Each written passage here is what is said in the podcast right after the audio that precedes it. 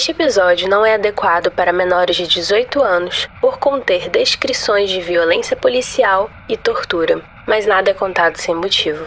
Recomendo fortemente o uso de fones de ouvido, especialmente se você vive em áreas controladas pelo poder paralelo. Todas as pessoas aqui citadas tiveram seus nomes tirados de documentos públicos e matérias da imprensa. Caso algum dos citados deseje direito de resposta, favor enviar um e-mail para contatodescriartepodcast@gmail.com.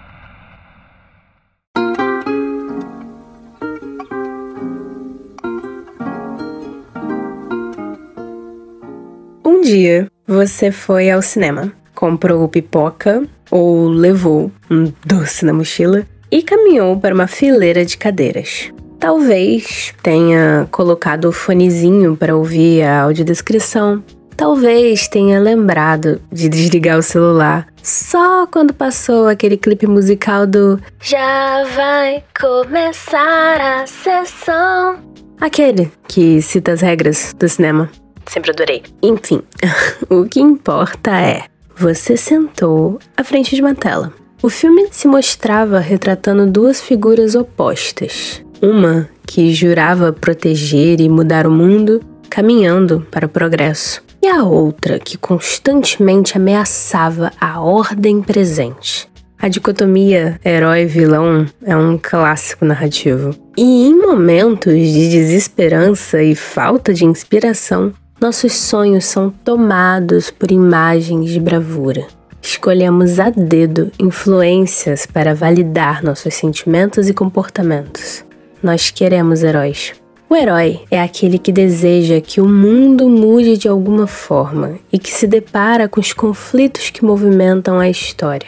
O vilão, sendo ele o espelho sombrio do herói, reflete todas as características que o herói não quer ver em si mesmo. Esse choque produz uma reação que só pode desencadear na destruição de um dos dois. Mas o que há no meio dessa tensão? A lógica maniqueísta não é só na Disney. Os noticiários policiais que gotejam sangue, o ódio como política intrínseco nas relações.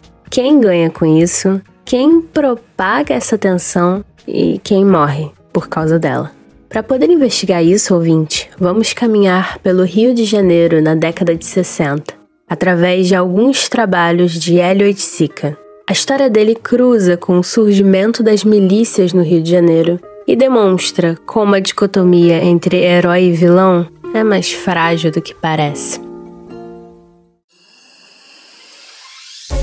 Olá, amante da arte! Está começando mais uma edição do Descriarte o programa que te apresenta uma nova maneira de experienciar as artes visuais através da audiodescrição. Eu sou Ariel Machado e te guiarei na obra de hoje.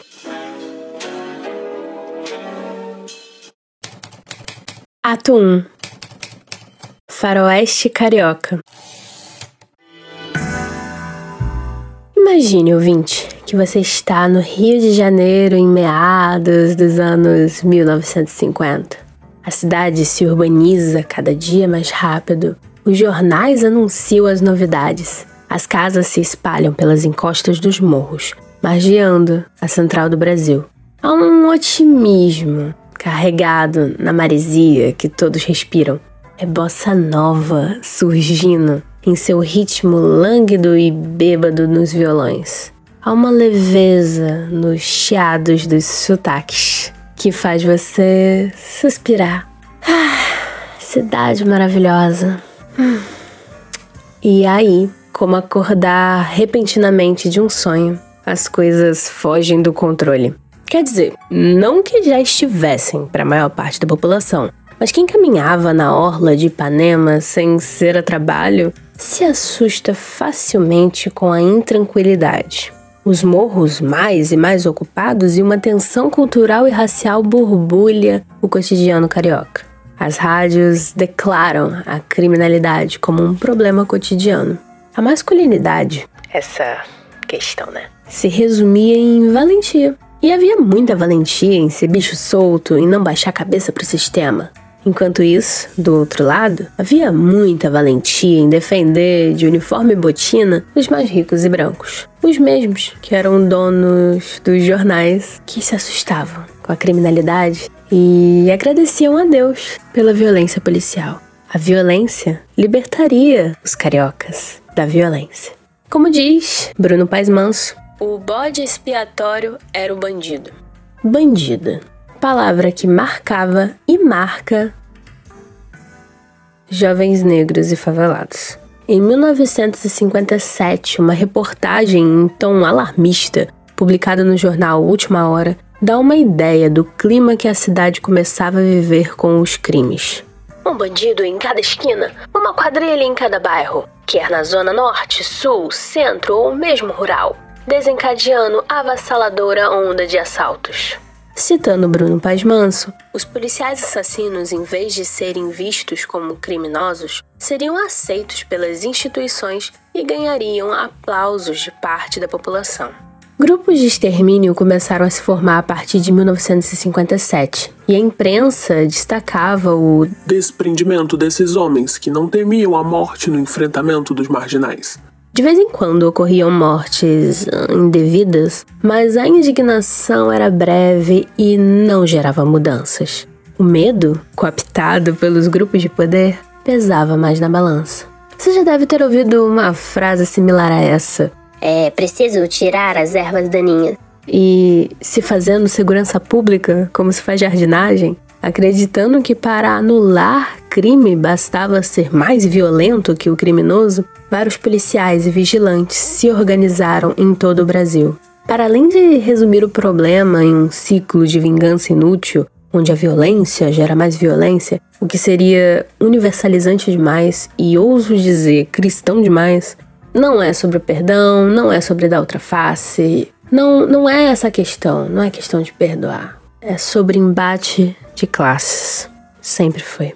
Uma coisa que eu escrevi sobre um bandido, sobre um, um, criminoso chamado Mineirinho, que morreu com 13 balas quando uma só bastava. Essa é a voz de Clarice Lispector. E que era devoto de São Jorge e tinha uma namorada que me deu uma revolta enorme. O dito escrito tem um trecho que diz assim: Essa é a lei, mas há alguma coisa que, se me faz ouvir o primeiro e o segundo tiro com um alívio de segurança, no terceiro, me deixa alerta. No quarto, desassossegada. O quinto e o sexto me cobrem de vergonha. O sétimo e o oitavo eu ouço com o coração batendo de horror. No nono e no décimo, minha boca está trêmula. No décimo primeiro, digo em espanto o nome de Deus. No décimo segundo, chamo meu irmão. O décimo terceiro tiro me assassina, porque eu sou o outro, porque eu quero ser o outro. E é nesse exercício de ser um pouco o outro que nos deparamos com uma história que definiria muito do clima do Rio de Janeiro até hoje. Ato 2 Um problema começa. Era quinta-feira, 27 de agosto de 1964, no Rio de Janeiro. Manuel Moreira, 23 anos, mas com aparência de menos por fome, exceto pelos olhos, que pareciam envelhecidos pela pobreza. Homem negro, magrelo, de rosto comprido e cabelo cortado rente, entra em um táxi com a mina dele, vindo ambos da zona de prostituição. Táxi, param na 28 de setembro, ironicamente chamada assim para homenagear a lei do ventre livre, no bairro de Vila Isabel. Manuel desce na barraquinha do ponto do bicho. O bicho é um jogo da contravenção que associa animais e números, uma loteria paralela. Mas Manuel não estava lá para jogar. Com uma Colt 45, ele limpa a banca do bicheiro Cuia e leva para si o dinheiro. Os bicheiros não gostam disso. Ligam para alguns policiais que prestavam serviços a eles. Manuel estava incomodando, precisava sumir.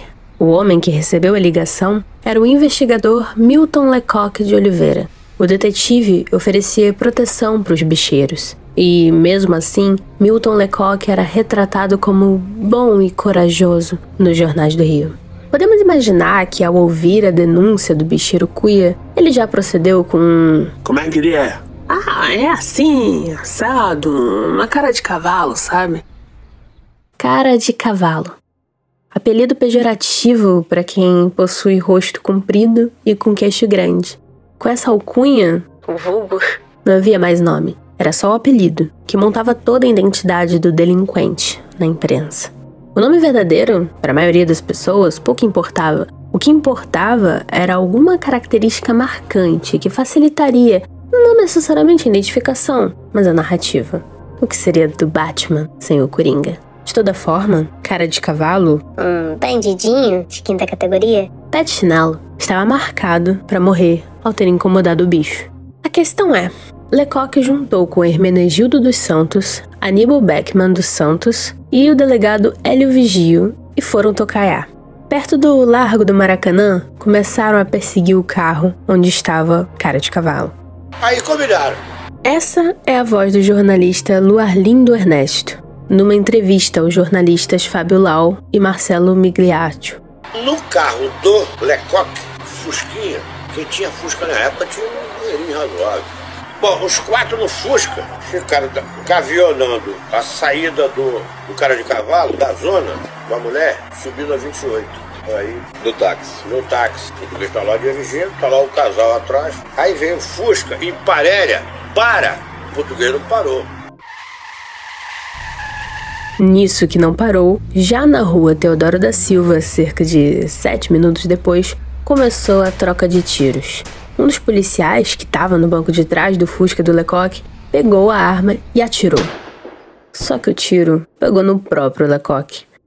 Em sua autópsia, havia bala de uma pistola 45 e a outra, uma bala da arma da polícia. A 45 foi considerada fatal, enquanto a outra, mero acidente.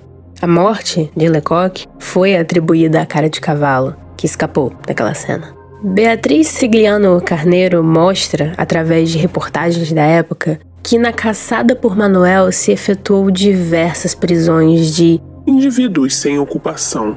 autuados por vadiagem. A ordem de serviço distribuída nas repartições policiais determinava a prisão de todos os mulatos de 20 anos que tenham os cabelos cortados retos e raspados do lado, encontrados em atitude suspeita, frisando. Se necessário, atirem para matar.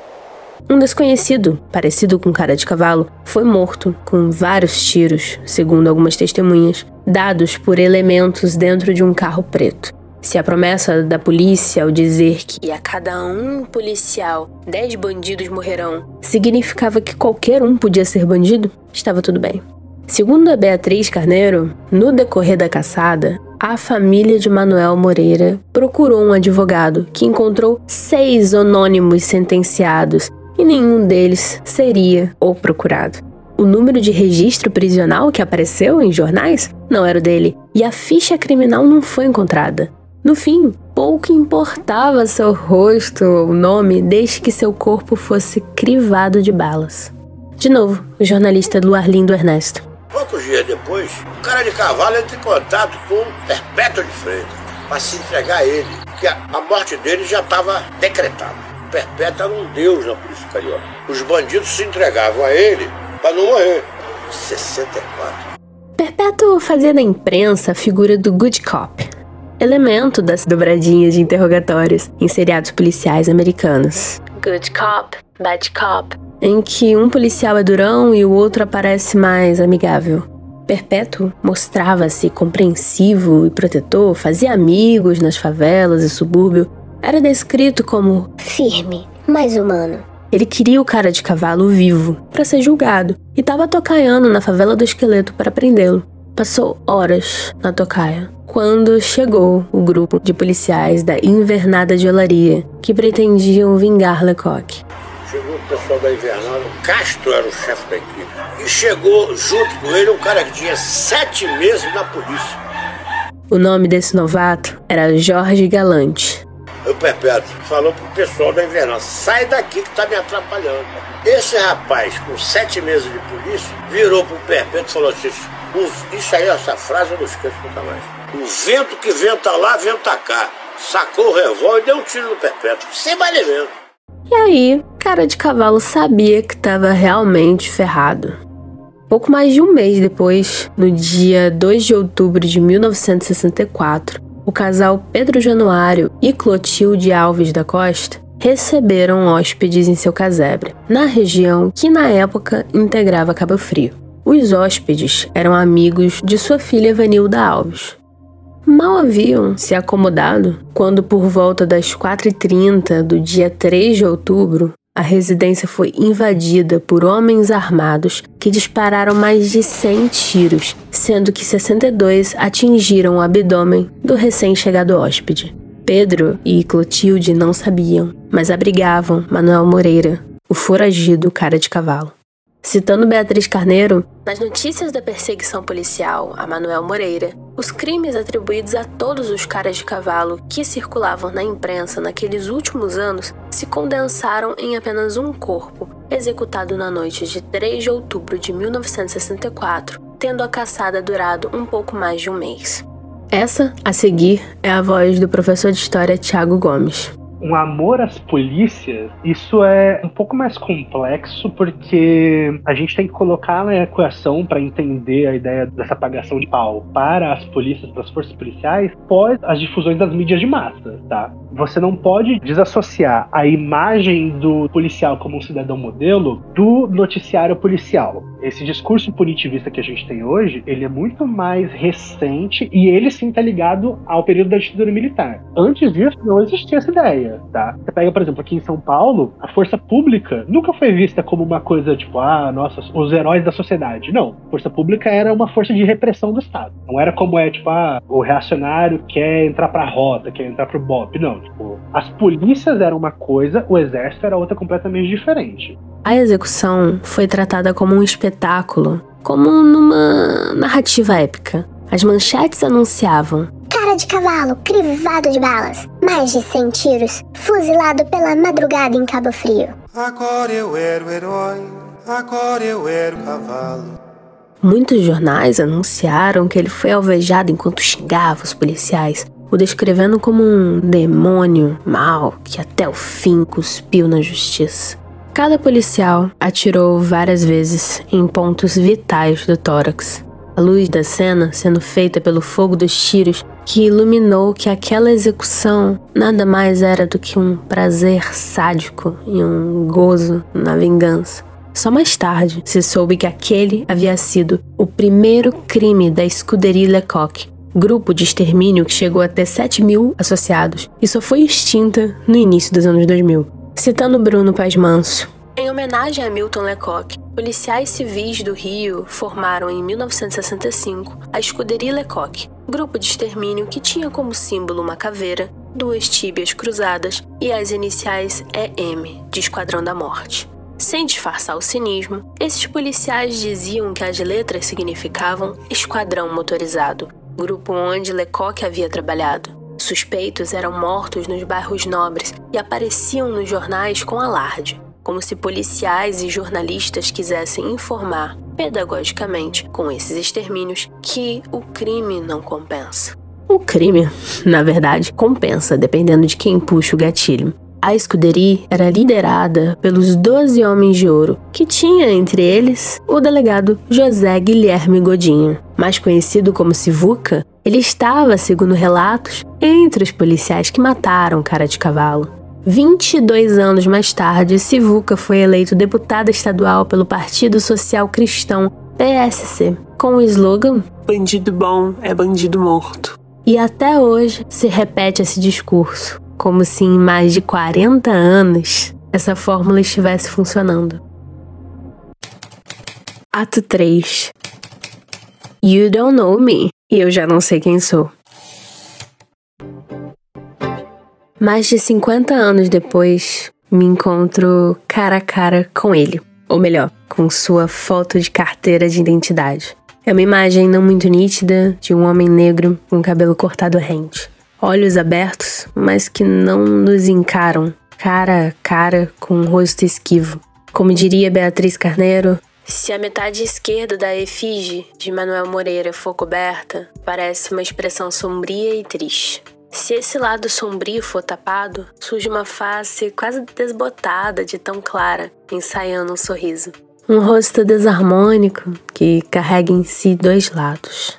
Essa face está em tamanho natural, com uma luminosidade de espelho dentro de uma caixa que isola a figura e serve de moldura para essa imagem, que agora é o nosso reflexo também. Trata-se do Bolide 56, Bolide Caixa 24, chamado também de cara cara cara de cavalo. Cara cara cara de cavalo. Realizado por Hélio Oiticica em 1968. Se é cara a cara com cara de cavalo, e se é um espelho, a obra quase nos interroga: quem é o próximo? Essa é a mesma pergunta que eu me faço sempre que abro as notícias, mas ela também interroga a gente sobre qual é realmente a diferença que a gente tem dessas pessoas. De todo modo, essa não foi a primeira vez que Hélio Oiticica havia se debruçado com sua arte sobre o tema da violência policial e da morte do cara de cavalo como símbolo. Em 1966, dois anos após a morte de Manuel Moreira, Hélio Oiticica produziu o Bolide 33, Bolide Caixa 18, homenagem à cara de cavalo, poema Caixa 2. A obra possui 40 centímetros de comprimento, 30,5 centímetros de largura e 68,5 centímetros de altura. A peça consiste em uma caixa retangular e vertical de madeira pintada de preto. Essa caixa está sem o lado superior e com o lado frontal da caixa recortado, ficando uma parte caída, estirada. Há uma película vermelha semi-transparente de tecido nylon que liga na diagonal a parte reta da caixa e a parte que fica estirada na base, como uma rampa, ficando acima e sobreposta às fotografias. Dos quatro lados temos a fotografia preto e branca do corpo de Manuel, Imagem essa retirada de uma foto do Jornal do Brasil. Na imagem, Manuel está com os braços abertos e os pés próximos. Veste calça jeans e está sem camisa, com um abdômen dilacerado. A imagem é posicionada de modo para que os pés de Manuel fiquem virados para a base da caixa. Então todas as fotos da parte interna, que está em pé, geram a impressão de que Manuel está em pé enquanto a parte da caixa que está caída no chão fortalece, pela perspectiva, a sensação de que ele está deitado ali. Na foto, vemos duas silhuetas masculinas que observam o corpo morto de Manuel, e no fundo da foto, uma pessoa sem rosto faz o mesmo. Dentro da caixa, há um saco de plástico com um pigmento vermelho. Escrito no plástico, temos o poema: Aqui está e ficará. Contemplai o seu silêncio heróico. Ao tocar nos lados do bólide, você pode sentir uma textura lisa. É o acrílico que cobre a caixa.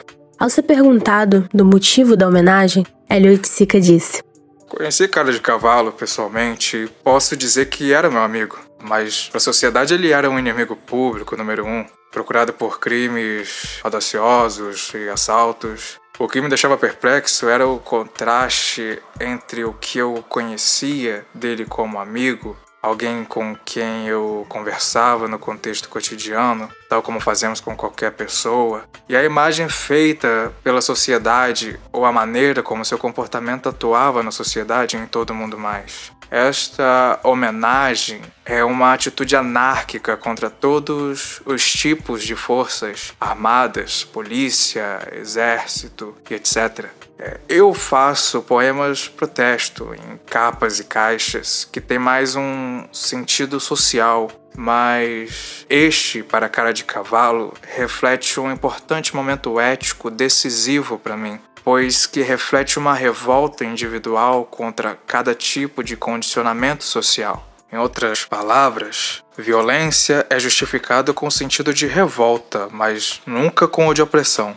Essa voz é a voz do Gabriel Rangel, que vai fazer a leitura dos textos não gravados do Hélio Oiticica. Em 1968, ele lança a bandeira poema Seja Marginal, Seja Herói, essa obra é uma bandeira de tecido vermelho com um desenho serigrafado na cor preta em cima. E o texto, seja marginal, seja herói, em uma fonte estilo datilografia, abaixo do desenho. A bandeira possui 92 centímetros por 110 centímetros. No desenho, há a figura de um corpo de um homem morto estirado no chão. Vemos em perspectiva a cabeça mais próxima e os pés mais distantes. O homem tem a camisa levantada e a barriga mostra. Está de braços abertos, calça jeans e sapatos, em uma posição de cruz. Não conseguimos identificar com clareza traços faciais, mas de sua cabeça parece que flui uma poça de sangue, que na verdade é um efeito de sombra. Ao contrário do que muitos dizem, a pessoa retratada na bandeira não é cara de cavalo. É, na verdade, Alcir Figueira da Silva, um assaltante de banco que, após uma perseguição policial na qual percebeu que não teria como escapar da prisão, suicidou-se ao meio-dia às margens do riacho Timbó. Em uma carta para Lydia Clark, em outubro de 1968, ele escreveu: Enquanto isso, as confusões aqui continuam. É o inferno viver aqui. Eu tô cheio. Agora, enquanto escrevo essa carta, estamos no dia 17 e explodiu um novo escândalo. Resolveram interditar o show que Caetano, Gil e os Mutantes, geniais, estavam fazendo na sucata. Por causa daquela minha bandeira, seja marginal, seja herói, que o David Zing resolveu colocar no cenário perto da bateria no show. Aí um imbecil do DOPS interditou e Caetano, no meio do show, ao cantar É proibido proibir, interrompeu para relatar o fato. No que foi aplaudido pelas pessoas que lotavam a boate. Mas o que incentivou Hélio Oiticica a fazer uma arte sobre dois criminosos? Foi exatamente isso que Hélio deixou por escrito em seu texto O Herói, Anti-Herói e o Anti-Herói Anônimo, de 1968. O link para o texto na íntegra está na descrição. Segundo Hélio, foi motivado por um momento ético. Como se sabe, o caso de cara de cavalo tornou-se símbolo da opressão social sobre aquele que é marginal. Marginal a tudo nessa sociedade o marginal.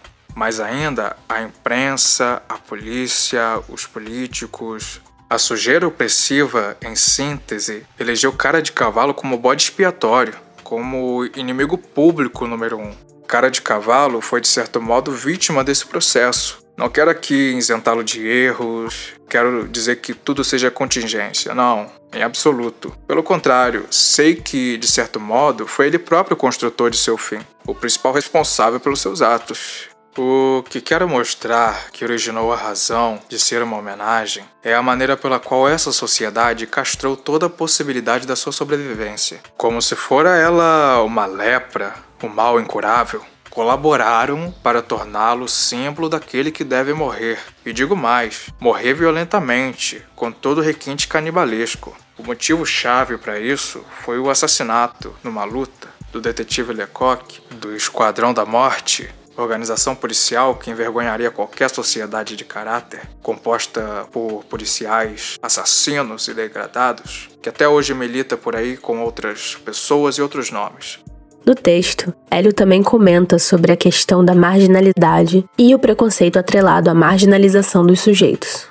Há como que um gozo social nisto, mesmo nos que se dizem chocados ou sentem pena. Neste caso, a homenagem, longe do romantismo, que a muitos faz parecer, seria um modo de objetivar o problema, mais do que lamentar um crime sociedade versus marginal qual a oportunidade que tem os que são, pela sua neurose autodestrutiva, levados a matar ou roubar, etc. Pouca, ou seja, a sua vitalidade, a sua defesa interior, a sobrevivência que lhes resta, porque sociedade mesmo, baseada em preconceitos, numa legislação caduca, minada de todos os sentidos pela máquina capitalista consumitiva, cria os seus ídolos anti-heróis como um animal a ser sacrificado. Hélio fala sobre o Alcir Figueira da Silva, que mesmo não tendo o mesmo destaque que Cara de Cavalo, sofreu dos mesmos problemas, e conclui, os equiparando. O certo é que tanto o ídolo, inimigo público número um, quanto o anônimo são a mesma coisa. A revolta visceral, autodestrutiva, suicida contra o contexto social fixo, status quo social, esta revolta assume para nós a qualidade de um exemplo. Este exemplo é o da adversidade em relação ao estado social. A denúncia de que há algo podre, não neles, pobres marginais, mas na sociedade em que vivemos. Aqui, isto aparece no plano visceral e imediato. No outro plano, mais geral e com outras conotações, estariam as mais heróicas experiências. Lampião, Zumbi dos Palmares, mais adiante, o exemplo mais vivo em nós, grandioso e heróico, que é o de Guevara, o problema do marginal seria o estágio mais constantemente encontrado e primário, o da denúncia pelo comportamento cotidiano. O exemplo de que é necessária uma reforma social completa até que surja algo, o dia em que não precise essa sociedade sacrificar tão cruelmente um mineirinho, um micuçu, um cara de cavalo, aí então seremos homens e antes de mais nada, gente. E vamos para um breve intervalo. Ei, eu vim aqui só comentar. O Descriarte é mantido graças à colaboração de nossos ouvintes no Apoia-se. Apoie a partir de R$ reais em apoia.se barra Descriarte Podcast. O link tá na descrição. E voltamos. Ato 4 Brilhante como o sol. Hélio Eticica nasceu no Rio de Janeiro em 26 de julho de 1937 e iniciou seus estudos artísticos no MAN Rio. Participou do Grupo Frente entre 1955 e 1956, sendo um dos que assinou o Manifesto Neoconcreto, em 1959. Leonino era uma dessas pessoas que, ao chegar em uma festa, é cumprimentado por todos, que dança e flerta, que as pessoas falam sobre quando ele não tá e que lembram com saudade quando ele parte. Hélio se espalha em qualquer ambiente que se encontra. É abundante e seu nome vem do grego Hélios, que significa sol. Eu poderia estar falando do gás nobre, mas ao contrário deste, Hélio nunca foi inerte. Sempre, sempre se afetou pelo meio e pelo mundo verdade, a sucessão de obras é para fazer inteligível o que eu sou. Eu passo a me conhecer através do que eu faço. Que na realidade eu não sei o que eu sou. Que se é invenção eu não posso saber. Se eu já soubesse o que seriam essas coisas, elas já não seriam mais invenção. Se elas são invenção, elas a existência delas é que possibilita a concreção da invenção. Essa é a voz do artista, retirada do vídeo Portas Curtas, de 1979, que está, como sempre, na descrição. A desintegração do quadro foi, na verdade, a desintegração da pintura. Ela é irreversível. Não há possibilidade nem razão para uma volta à pintura ou à escultura. Hélio foi pegando aprendizados com seus inúmeros professores e amigos. Bauhaus, bricolagem, técnicas de fotografia diversas utilizava essas misturas em seus trabalhos. Era, segundo seu amigo o poeta Wally Salomão, um anarquista não partidário. Odiava a palavra de ordem. Porém, era metódico. Anotava obsessivamente todo e qualquer detalhe de montagem, prevendo os desdobramentos da sua obra. Era um homem lotado de contradições e sambava matematicamente entre seu lado cerebral e seu instinto puro. Ela iniciou a produção dos bólides em 1963 e eles consistem em trabalhos em formato de caixa, majoritariamente em madeira ou vidro e ocasionalmente de plástico contendo diferentes materiais como pigmento, terra, espelhos, tecidos, fotografias, poemas e etc. São composições tridimensionais em quem entra em contato com a peça é convidado a participar dela, explorar, abrindo gavetas, manipulando materiais, sentindo odores e contemplando cores. Bólide é, inclusive, uma denominação para meteoritos inflamados e brilhantes, as estrelas cadentes, que chamamos e que fazemos pedidos quando elas atravessam o céu. Bólide também era o nome de veículos rápidos, tipo carros de corrida. A característica de projétil, de velocidade, de algo que você observa e tenta traçar o ponto de partida, tá ali, já no nome. Para Hélio, os bólides eram a presentificação da cor. A cor está presente naquela materialidade. Você pode tocar a cor viva e a impressão e a textura que ela tem. É um não objeto na teoria do Ferreira Goulart, pois não tem um nome e função que media a nossa relação com ele. Tem que haver um contato com aquilo sem estar contaminado de presuposições. Para ouvir mais sobre esse tema, sugiro o episódio do Teoria do Não Objeto do podcast Não Pode Tocar. Depois desse episódio aqui, confere na descrição e vai ouvi-los. A arte moderna, na realidade, era um processo longo, quer dizer, um processo longo e curto. Historicamente, muita coisa aconteceu em pouco tempo, mas de desintegração do mundo renascentista e da desprivilegiação do visual como termo único de apreensão das coisas. Não que o fato de pegar coisas e tocar em coisas venha a dar uma nova ordem. Na realidade, tudo foi incorporado ao mundo da criação. A arte moderna, aos poucos, foi se desligando de todos os preconceitos criativos. Quer dizer, não basta a pessoa desenvolver a sua criatividade para ser um artista. Ela, na realidade, tem que se livrar também do sufoco da criatividade. A simples produção do objeto de arte hoje transformou em mais uma commodity. Então não me interessa mais criar objetos para serem comprados pela alta burguesia, etc e tal. Por todo o seu contato com a galera da Mangueira e arredores, Hélio foi parar no samba. Mas não era desses que ia pro ensaio só para fazer presença e se divertir. Ele realmente foi ter aulas com o mestre Miro para aprender os passos mais acrobáticos e, como diz o Ali Salomão, até o raro e difícil passo chamado parafuso, que atualmente ninguém mais pratica. Com entrar em parafuso, o corpo solta-se do solo, gira no ar sobre si mesmo e toca o chão de novo num ritmo frenético. Depois desse treinamento todo, virou passista da mangueira.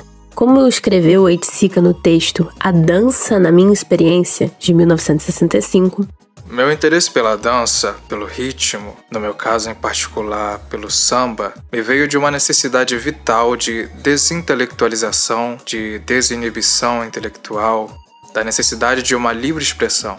E sobre seu amor pelo samba e pela mangueira, ele comentava: A gente tão boba que acha verde e rosa uma combinação feia. São burros, coitados. Pois além de passista, eu sou pintor. E ninguém vai me dar aula sobre cor.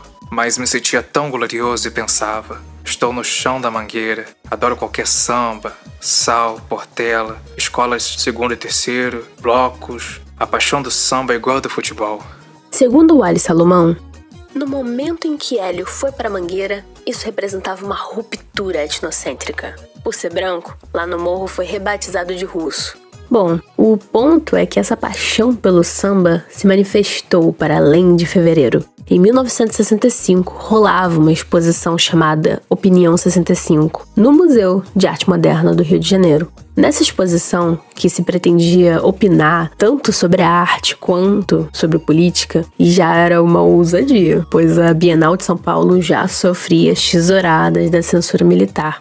Naquele dia da exposição, tudo ocorria às mil maravilhas. De terno, gravata, laque e o cheirinho de casa arrumada que tem o Chanel número 5. Mas havia um climinha de estar por vir. Cinco dias antes, a crítica de arte Esther Emílio Carlos havia questionado no Diário de Notícias por que o Man não se lembrou de apresentar Hélio Eitsica numa individual, usando no mínimo duas salas para poder expor dignamente sua obra? O Parangolé será, sem dúvida alguma, prejudicado na mostra coletiva, Opinião 65 e principalmente no dia da inauguração.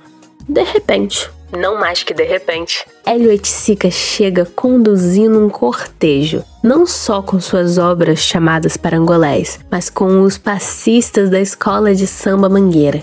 Gente sem convite, sem terno e gravata, adentrando o man. Nossa, chega a arrepiar. A subversão de trazer aqueles que normalmente seriam barrados no baile para um espaço no qual a maioria ali nunca entrou fora demais para os seguranças. E por isso, segundo o Ali Salomão, o parangolé rolou nos jardins externos do museu, arrastando a massa gigante que antes se acotovelava, contemplativa diante dos quadros. Segundo o dicionário Oxford, Parangolé é um substantivo masculino, informal, característico do Rio de Janeiro e que significa uma conversa sem pé nem cabeça que leva a nada, conversa fiada, um comportamento desonesto para ludibriar alguém, malandragem. Mas nas mãos de Hélio Oiticica, o parangolé se manifestava em uma roupa maleável, parecida com uma capa ou manto, feita de uma ou mais camadas de material brilhante e colorido, geralmente panos, que podiam levar retratos ou palavras que só se revelavam com o movimento. Em dois parangolés específicos se lê Estou possuído e no outro Incorporo a revolta. O parangolé só era arte, obra e vivo no momento em que alguém o vestia e se movimentava. Era obra para dançar dentro. As capas foram usadas pelo artista e por sambistas e instrumentistas da Mangueira, que chegaram ao Manrio em uma espécie de procissão festiva. Impedidos de entrar, eles realizaram a obra festa na parte externa do museu. O parangolé não era assim como uma coisa para ser posta no corpo e para ser exibida. A experiência de, da pessoa que veste, da pessoa que está fora vendo a outra vestir, e, ou das que vestem simultaneamente a coisa, são experiências simultâneas, são multi-experiências.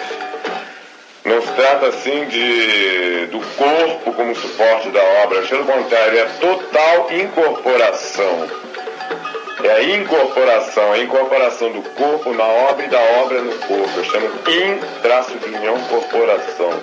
Novamente, um texto do Hélio Oiticica explicando os parangolés. Para mim, a característica mais completa de todo esse conceito de ambientação foi a formulação do que chamei de parangolé, é isto muito mais do que um termo para definir uma série de obras características, as capas, estandartes e tenda. Parangolé é a formulação definitiva do que seja a anti-arte ambiental justamente porque nessas obras foi-me dada a oportunidade, a ideia de fundir cor, estruturas, sentido poético, dança, palavra, fotografia. Foi o compromisso definitivo com que defino por totalidade de obra, se é que de compromissos se possa falar nessas considerações. Chamei então Parangolé, de agora em diante, a todos os princípios definitivos formulados aqui, inclusive a da não formulação de conceitos, que é o mais importante.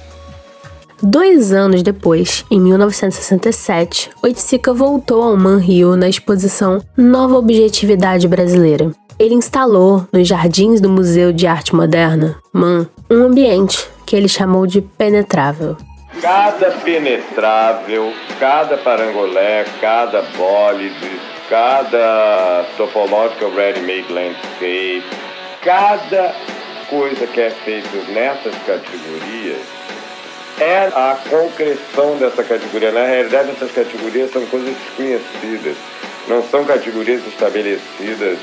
Cada obra acrescentada só tem razão de ser como obra e razão de ser feita, se ela, ela inaugura, cada obra inaugura aquela categoria outra vez. Essa obra específica consistia de um labirinto de grandes caixas em tamanho humano, cujos lados eram forrados de tecidos coloridos, com portas como casas, permitindo que se entrassem. O visitante caminhava descalço, pisando em areia, brita, água, convivendo com plantas. Plantas como, por exemplo, a Comigo Ninguém Pode, a Espada de Ogum, Guiné, o visitante também interagia com pássaros, poemas, objetos e, no fim, no meio do labirinto, encontrava um televisor ligado. Segundo o artista, o percurso lembrava muito as caminhadas pelo morro e as estruturas improvisadas. Um caminho para sentir as pedrinhas e a textura da areia entre os dedos do pé, para sentir o cheiro das folhas recém-molhadas. Era o penetrável chamado Tropicália. Se você já ouviu falar da palavra tropicália e pensou em Caetano Veloso e Gilberto Gil, você acertou. Mas isso tudo se deve ao Hélio. A obra inspirou o nome do disco, de 1968, e do importante movimento artístico e cultural liderado pelos baianos. No Penetrável Tropicália, a televisão ali, para mim, diz muito. Para Hélio, o penetrável principal que compõe o projeto ambiental foi a minha máxima experiência com as imagens, uma espécie de campo experimental com as imagens. Para isso, criei como que um cenário tropical com plantas, araras, areia, pedrinhas. Ao entrar no penetrável principal, após passar por diversas experiências táteis, sensoriais, abertas ao participador, que cria aí o seu sentido imagético através delas, chega-se ao final do labirinto escuro, onde um receptador de TV está em permanente funcionamento. É a imagem que devora então o participador, pois é ela mais ativa que seu criar sensorial. Aliás, esse penetrável deu-me permanente sensação de estar sendo devorada. É, ao meu ver, a obra mais antropofágica da arte brasileira. Citando o escritor Ferrez, em sua pequena televisão em preto e branco, ele se via numa realidade melhor. Se nos labirintos, vielas e encruzas o escapismo é a mesma TV que tanto reforça os papéis de herói e bandido, enquanto na realidade a dicotomia se expressa de maneira muito pessoal, onde os pretensos heróis invadem sua casa, como não se identificar com o vilão, o anti-herói?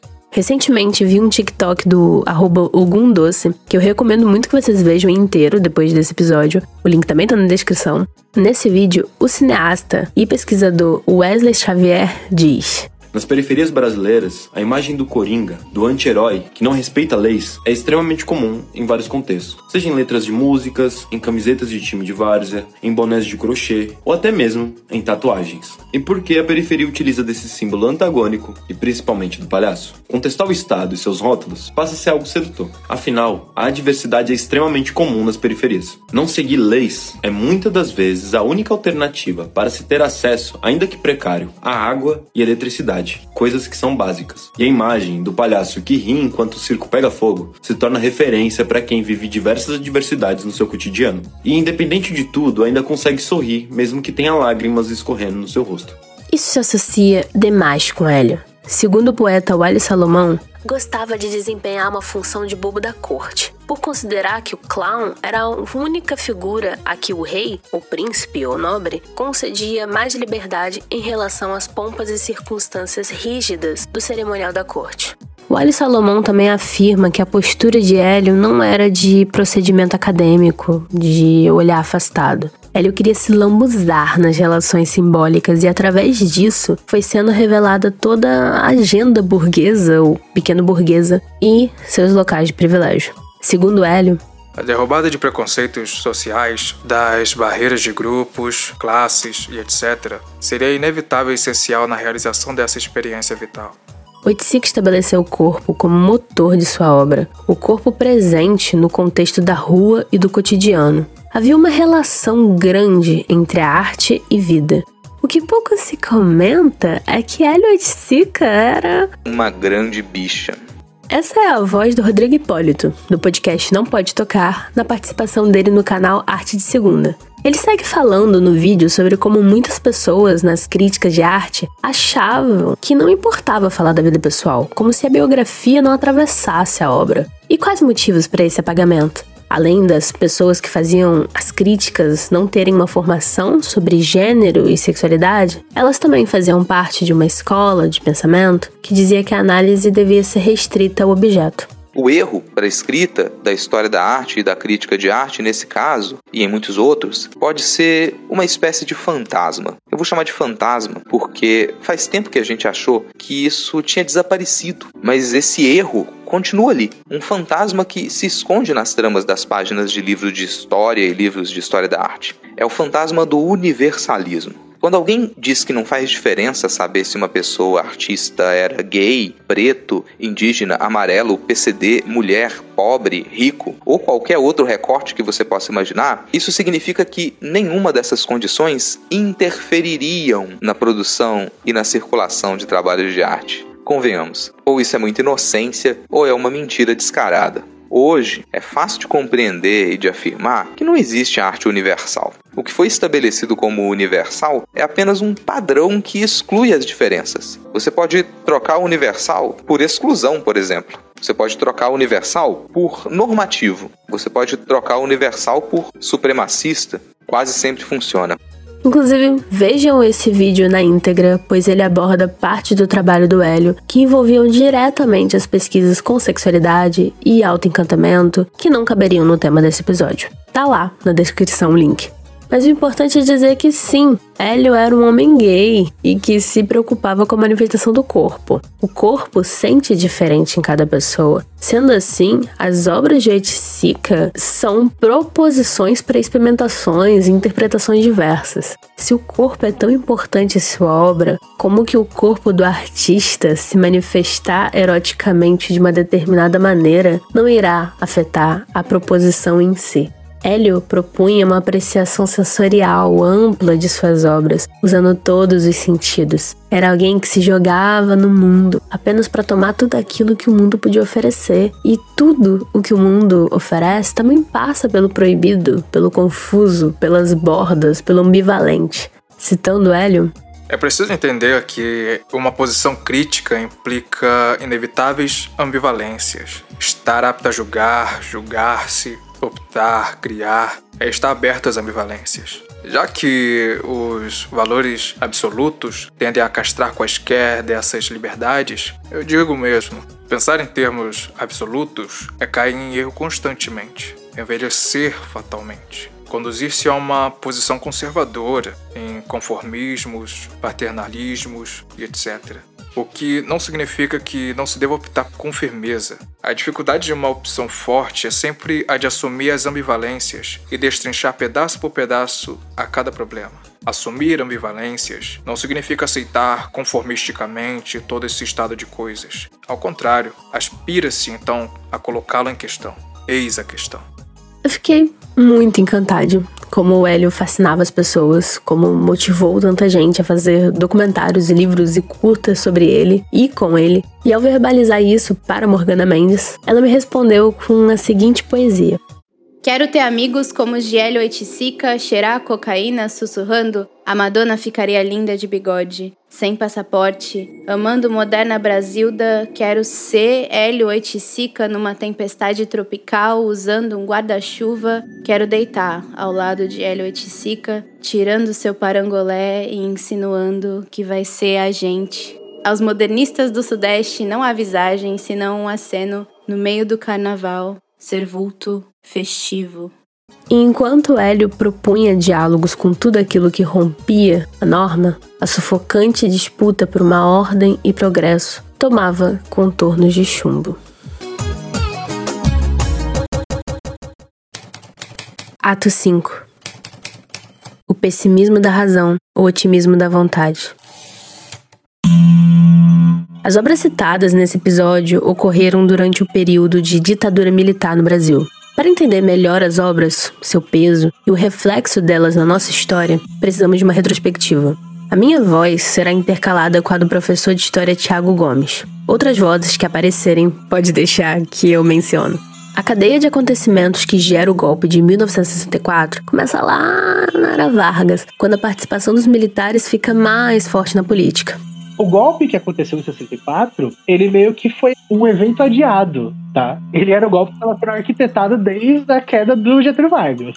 Mas, para o propósito desse episódio, vamos começar com o fim do governo do Juscelino Kubitschek, o JK. O tal do 50 anos em 5, sabe? Brasília, papo, esse cara.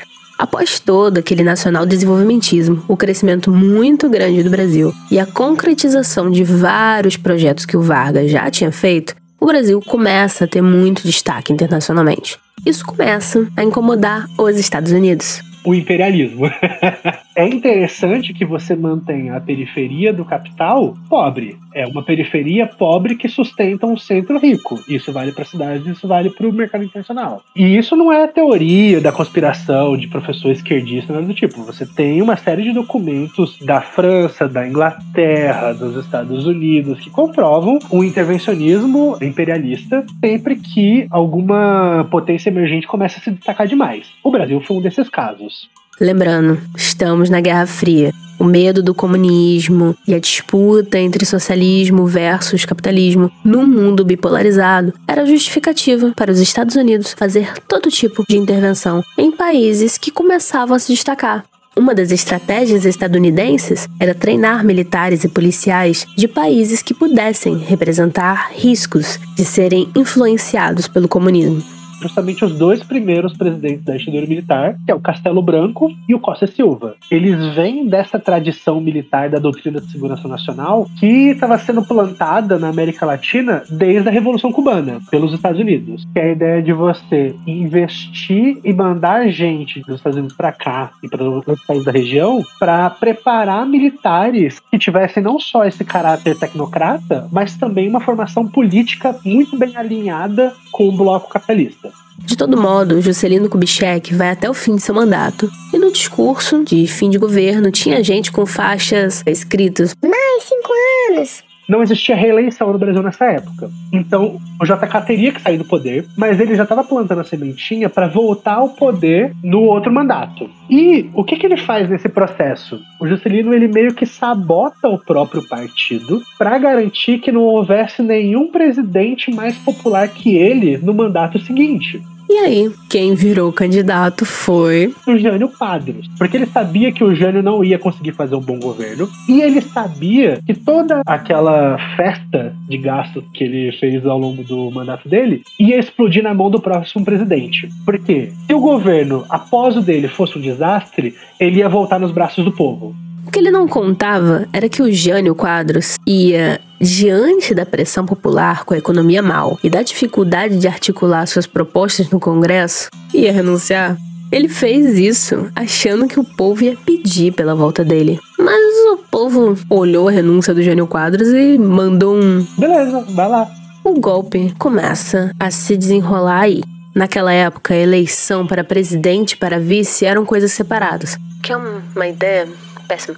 E o vice era João Goulart. O Jânio era um cara de direita e João Goulart, o Jango, era um trabalhista, seguindo a mesma herança política que Getúlio, o que já dava comichão no pânico anticomunista dos militares, mesmo que o Jango não fosse comunista. E para piorar tudo, quando rolou a renúncia do Jânio Quadros, ele estava na China, negociando questões relativas às exportações para lá. Os militares intervêm no meio disso, não deixam o João Goulart voltar ao Brasil durante um tempo. Rola toda uma crise de sucessão e após 14 dias, Jango consegue voltar ao poder por conta do Leonel Brizola, seu cunhado, que articula pela posse do Jango. Rola um parlamentarismo à brasileira e o primeiro-ministro na época era o Tancredo Neves. O João Goulart ele vai conseguir articular um plebiscito para decidir se seria mantido o sistema parlamentarista ou se voltava ao presidencialismo. E ele consegue um apoio popular massivo, né? E volta como presidente, ele assume como presidente. Nisso, os milico ficam louco e o Lincoln Gordon, embaixador estadunidense no Brasil, convence todo mundo, incluindo John Kennedy, presidente dos Estados Unidos da América, de que João Goulart implementaria uma política sindicalista e posteriormente uma revolução comunista nos moldes cubanos. A reforma agrária que Goulart apoiava era mais uma evidência que se utilizava para defender esse argumento, sendo que a reforma agrária era uma medida basicamente para lidar com as disputas, movimentos e ocupações que ocorriam no campo por parte dos trabalhadores agrários naquela época. E a reforma ela ocorreria num molde mó tranquilo, assim, com pagamento, né, a prazo das terras desocupadas, assim. Você pode ver toda essa trajetória no documentário O Dia que Durou 21 Anos, nos recém-liberados documentos da CIA e também no documentário Jango, também você pode ver sobre. E todos esses trâmites estão lá. E aí, estava decidido. O Zewa entraria com suporte, os militares dariam um golpe dentro da formação militar brasileira, desde sempre, e isso vai se fortalecer no século XX, os militares sempre se viram como os salvadores da pátria. A ideia do cidadão fardado, o cara que é o guardião da Constituição, o guardião da República, e, em última instância, a instituição que tutela a participação popular. Mesmo que a ditadura em si tenha sido militar, porque quem estava na cúpula de decisões eram os militares de alta patente, a gente fala de golpe civil-militar. Porque você não tem só setores do exército que participam. O setor golpista da população civil era grande parte do Congresso, que era ligado ao DN, o partido que deu origem a boa parte de toda a política institucional de direita do Brasil hoje. E você tinha outros dois setores golpistas na população civil muito importantes. O primeiro deles, a grande mídia, e o segundo, a igreja, que estavam ambos a serviço do grande capital. Isso é uma coisa muito importante da gente lembrar que assim, o alto escalão da imprensa e das instituições religiosas foram os que apoiaram o golpe. Só que quando você pega a base dessas mesmas instituições, você tem muita gente que acabou sendo perseguida depois. Então você vai ter aqui no Brasil, né, uma porrada de jornalistas que foi perseguido, porque mesmo que a parte editorial dos jornais onde eles trabalhavam apoiasse o golpe, os jornalistas que estavam trabalhando em campo eram todos contra. E a igreja é a mesma coisa. Você vai ter os bispos apoiando, o arcebispo apoiando o golpe, mas você vai ter depois os padres sendo perseguidos. Porque é justamente a parcela desses núcleos populacionais que está mais próxima do povo. A participação da igreja no golpe teve seu auge com a Marcha da Família com Deus pela Liberdade. Viram como o discurso continua mesmo? Enfim, no dia 1 de abril de 1964, rola um movimento que derruba o João Goulart. O Congresso bate o martelo do golpe, na voz de Auro Moura Andrade. Assim sendo, declaro vaga a presidência da República. João Goulart tinha a opção de resistir, mas ao receber a notícia que tinha uma esquadra da Marinha estadunidense se aproximando do litoral brasileiro, ele preferiu sair fora a deixar o país cair numa guerra civil. Não só no sentido de preservar o povo, como também ele acreditava na estabilidade das instituições. Ele sai do Brasil e se instaura a ditadura militar.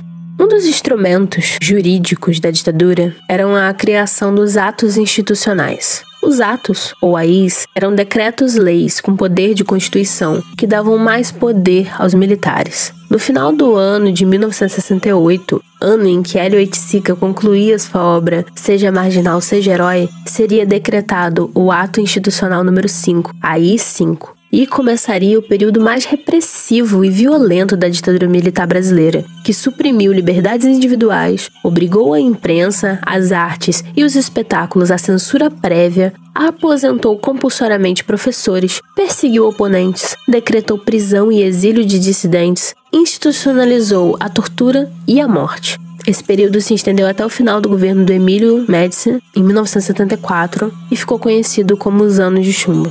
Segundo Bruno Paes Manso, os policiais matadores, como os da escuderia Lecoq, valiam-se da tensão política que mobilizava as forças armadas nos anos da ditadura militar. Movimentos guerrilheiros de esquerda começavam a desafiar o regime nas grandes cidades brasileiras, apostando na estratégia da luta armada. Citando Wally Salomão, Hélio não nutria grandes esperanças e repetia que a tortura de presos comuns era endêmica e muito difícil de extirpar aqui, pois o Brasil é um país bem fascista. Acabei de escrever a frase anterior, hoje, domingo 29 de outubro de 1995, quando chega a minhas mãos o novo número da revista Veja com a matéria de capa Tortura, o método brasileiro de investigação policial. Isso nunca foi algo velado por parte das polícias, tá? Até bem pouco tempo, e para muita gente até hoje, é perfeitamente aceitável que a polícia use de violência física contra um suspeito para que ele fale a verdade. A diferença é que, durante o período militar, ela começa a ser utilizada de uma forma sistemática para poder perseguir pessoas que eram suspeitas de subversão. E isso é uma coisa muito ampla, porque a ideia é de que, tipo, o inimigo do Estado, dentro daquele contexto de segurança nacional da ditadura militar, militar podia ser qualquer coisa. Ele podia ser o cara que tá pegando um fuzil e indo pra guerrilha no meio do mato, mas ele podia também ser um cara que tá lendo livros que ele não devia ler. Tem certas pessoas que vomitam por aí discursos contraditórios. Se ora dizem sou a favor da tortura, na outra dizem não há provas que torturou, para depois dizer o terror de Dilma Rousseff. E por fim falar não são os tapinhas e afogamentos. Sabe que nos ajuda a entender o que realmente aconteceu? Olhar os fatos, os depoimentos, os arquivos. Eu reforço agora o aviso de gatilho para o próximo áudio. Ela tinha um olho saltado, o outro completamente preto, um afundamento no maxilar, uma fratura exposta no braço, mordidas pelo corpo, não tinha unha nem bico de peito. Ela tinha 26 anos, eu tinha a mesma idade dela. O cabelo dela era liso e tinha uma franja que tinha sido cortada em cima da sobrancelha toda irregular. E eu fiz um gesto, desse gesto de carinho que você faz em criança, passando a mão assim. Quando eu passei a mão, que o cabelo levantou, meu dedo afundou. Aí eu comecei a a mexer no cabelo, eles tinham. A última coisa que fizeram com ela foi apertar um torniquete. Por isso que ela tinha o olho saltado.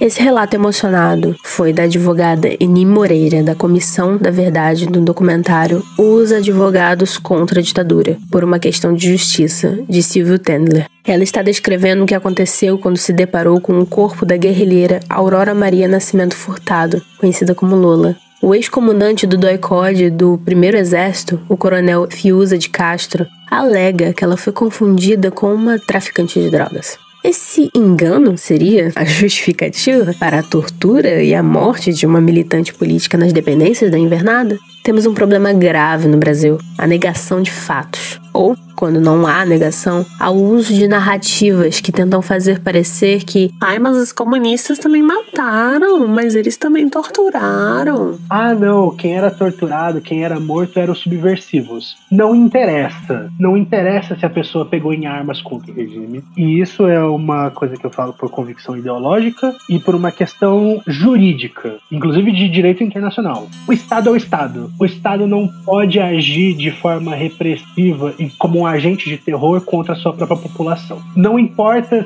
ah, não, o guerrilheiro X matou um soldado. Não interessa. O Estado não pode matar essas pessoas. Se pretende um Estado democrático de direito, e para que você seja um Estado democrático de direito, você tem que ter garantias constitucionais de proteção à vida. O Bolsonaro fala, tipo, ah, não, por que, que ninguém fala sobre os crimes que a guerrilha do Araguaia cometeu? Não é equivalente. Não existe nenhum tipo de onde você está lutando contra o Estado. Tem, tem uma passagem clássica da Dilma naquela discussão com o Agripino, se eu não me engano, em que ela fala, tipo, não existe diálogo entre o seu pescoço e a forca.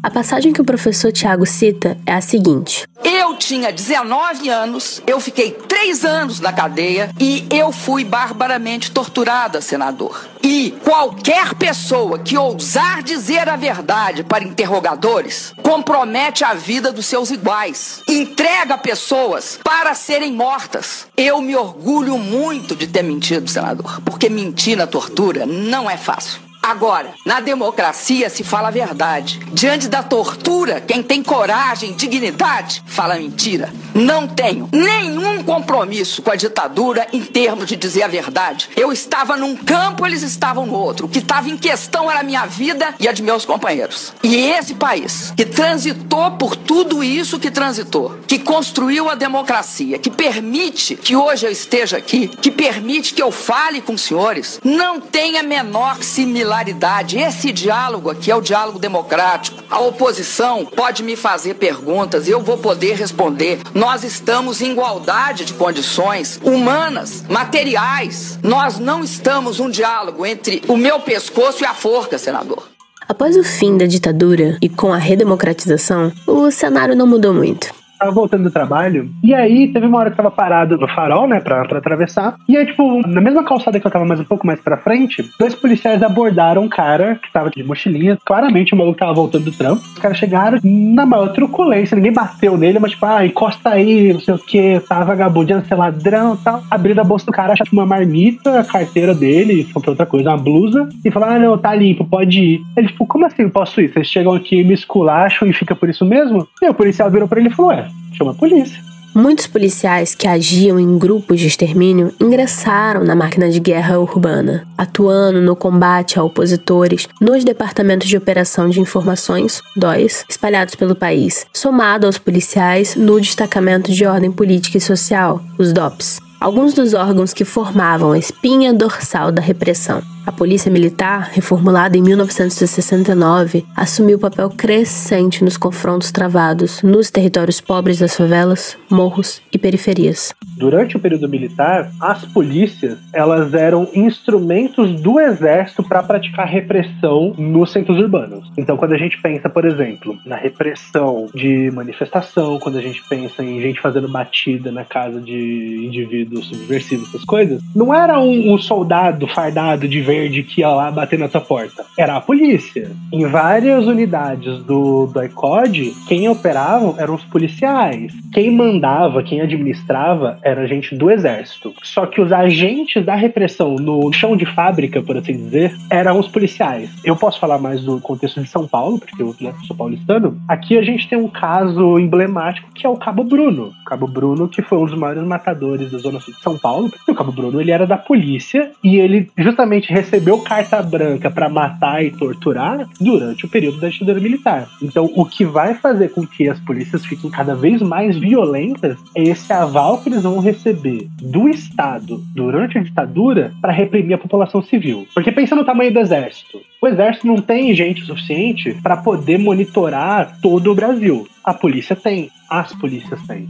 E aí no Rio de Janeiro já tem um outro elemento um pouco mais complicado, que é a questão das forças paramilitares. Né? No Rio de Janeiro existiu uma simbiose entre as forças de repressão do Estado e o jogo do bicho. Uma aliança, no sentido literal, assim, né, de um nível onde os bicheiros passavam informação sobre a população que estava dentro dos seus domínios para a repressão. Isso é uma coisa que é muito própria da cidade do Rio de Janeiro. E aí, nesse caso, essa mistura entre contravenção e a repressão do regime militar é o que vai resultar nesse caldo que forma a Temerge. A proximidade entre os policiais matadores e o exército se misturou com a influência dos bicheiros. Bicheiros deduravam comportamentos subversivos à polícia, que, pela sua amplitude, tinha a possibilidade de invadir as casas e fazer as prisões, e o exército geria tudo isso. Segundo Bruno Paz Manso, a mistura de violência policial e militar com a contravenção formou a base da rede clandestina de violência paramilitar que está na origem dos modelos milicianos. Ainda citando Bruno Paz Manso, a jornalista Vera Araújo, de O Globo, foi a primeira a perceber a gravidade dessa movimentação de policiais. Em março de 2005, ela assinou a reportagem inaugural sobre o tema e responsável pelo batismo da ação paramilitar como obra de milícia. O termo foi usado em razão do espaço limitado para o título. Milícias de PM expulsam tráfico, dizia a manchete da página 18 do jornal. A linha fina, usada abaixo do título, explicava: grupos de policiais assumem o controle em 42 favelas, mas há denúncias de abusos. No século XXI, nosso cenário é de milícias no controle de muitos territórios do Rio de Janeiro, alto encarceramento e a polícia que mais mata no mundo. Crianças sendo mortas em balas perdidas. Uma família de pessoas negras que apenas passava de carro rumo a uma confraternização e levou mais de 80 tiros. Câmara de gás improvisada dentro de uma viatura e o assassinato da socióloga e vereadora do Rio de Janeiro, Marielle Franco, em 2018, entre tantos outros casos. E citando o enredo da escola de samba Mangueira, pela qual o Hélio era apaixonado,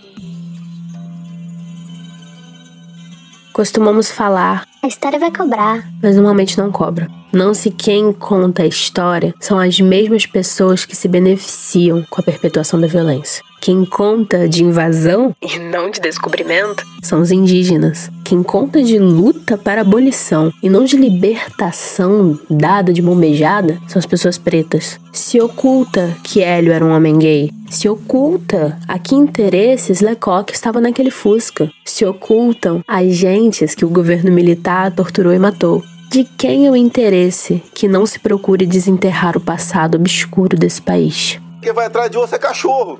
De quem é o interesse que se queime nosso passado e se reescreva nossa história numa perspectiva cis, hétero, cristã e eurocêntrica? Já tá feito, já pegou fogo, quer que faça no país onde o esquecimento da história reina, a falta é em si uma violência, um crime permanente. A ausência dos entes queridos, sem nem sequer poder enterrá-los, é uma presença sufocante. Muitos casos iriam cair no esquecimento se não fosse pelo ativismo daqueles que lutaram pelos desaparecidos, os desaparecidos da ditadura. Essas pessoas que não puderam ver o nascimento dos netos, não puderam ir no aniversário de amigos, não puderam abraçar parentes em festas de aniversário. As pessoas que lutaram foram diretamente afetados pela falta. São eles que preservam a memória dos que desapareceram. Não vamos esquecer. Estamos em um momento político complicado e a proximidade com as eleições fazem aumentar a urgência em citar esses apontamentos. É lembrar que nesses quatro anos perdemos vidas humanas, tanto pela negligência no trato da pandemia, quanto pelo discurso que era permissível com violências diversas, sempre criando essa dicotomia entre nós e eles. Precisamos de uma transformação radical, que não pode ser alcançada unicamente pela via eleitoral. Porém, dentro do atual contexto, se entende, boa parte da esquerda entende, que os representantes eleitos podem efetuar, mesmo nas limitações da democracia liberal, uma oposição e barreira ao crescimento do autoritarismo. Precisamos de candidaturas dispostas a denunciar a repressão estatal, que apoiem movimentos sociais, que não tenham medo de defender causas anti-opressão, que parem com o encarceramento em massa. Precisamos de candidaturas que revertam as reformas antipovo feitas nos últimos anos, que se preocupem com o trabalho e com a transição verde, que se preocupem com a fome que atravessa o país, que acreditem na educação e na pesquisa, que defendam o SUS. Se você concorda com isso, busque candidaturas comprometidas com tudo isso que eu falei a seguir em tese11.com.br barra eleições. O link tá na descrição. Já mostramos nesse episódio que não existem heróis e de mitos os livros estão cheios. O que salva o país do lamaçal em que estamos é o coletivo. O pensar além do próprio umbigo e não ser conivente com violências que ameaçam a existência dos outros. É pensar que um parangolé só não faz verão e não faz carnaval. E lembrando que a luta não acaba com Bolsonaro fora da presidência. Para a maioria das pessoas dessa terra de Palmeiras, a luta nunca parou.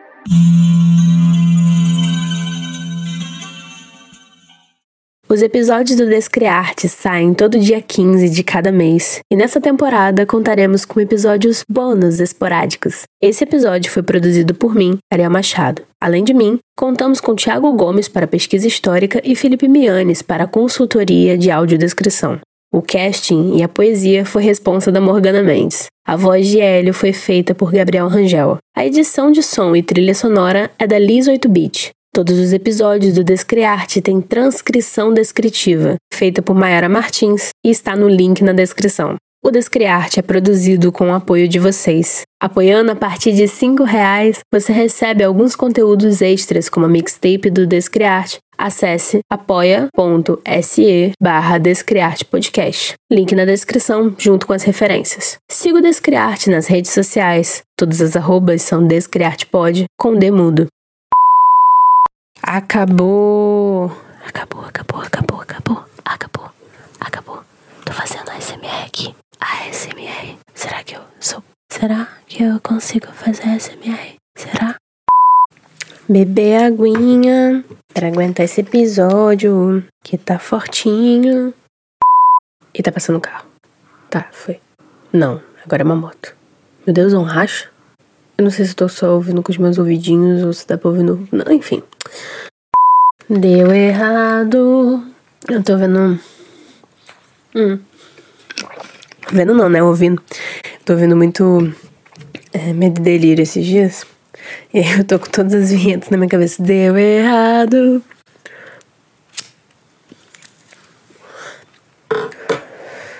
Me ouça, Cristiano Botafogo.